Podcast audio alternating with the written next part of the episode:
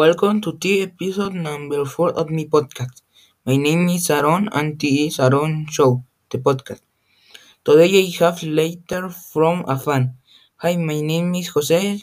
To be honest, I don't like sport. I hate doing soccer. But and don't meet thing.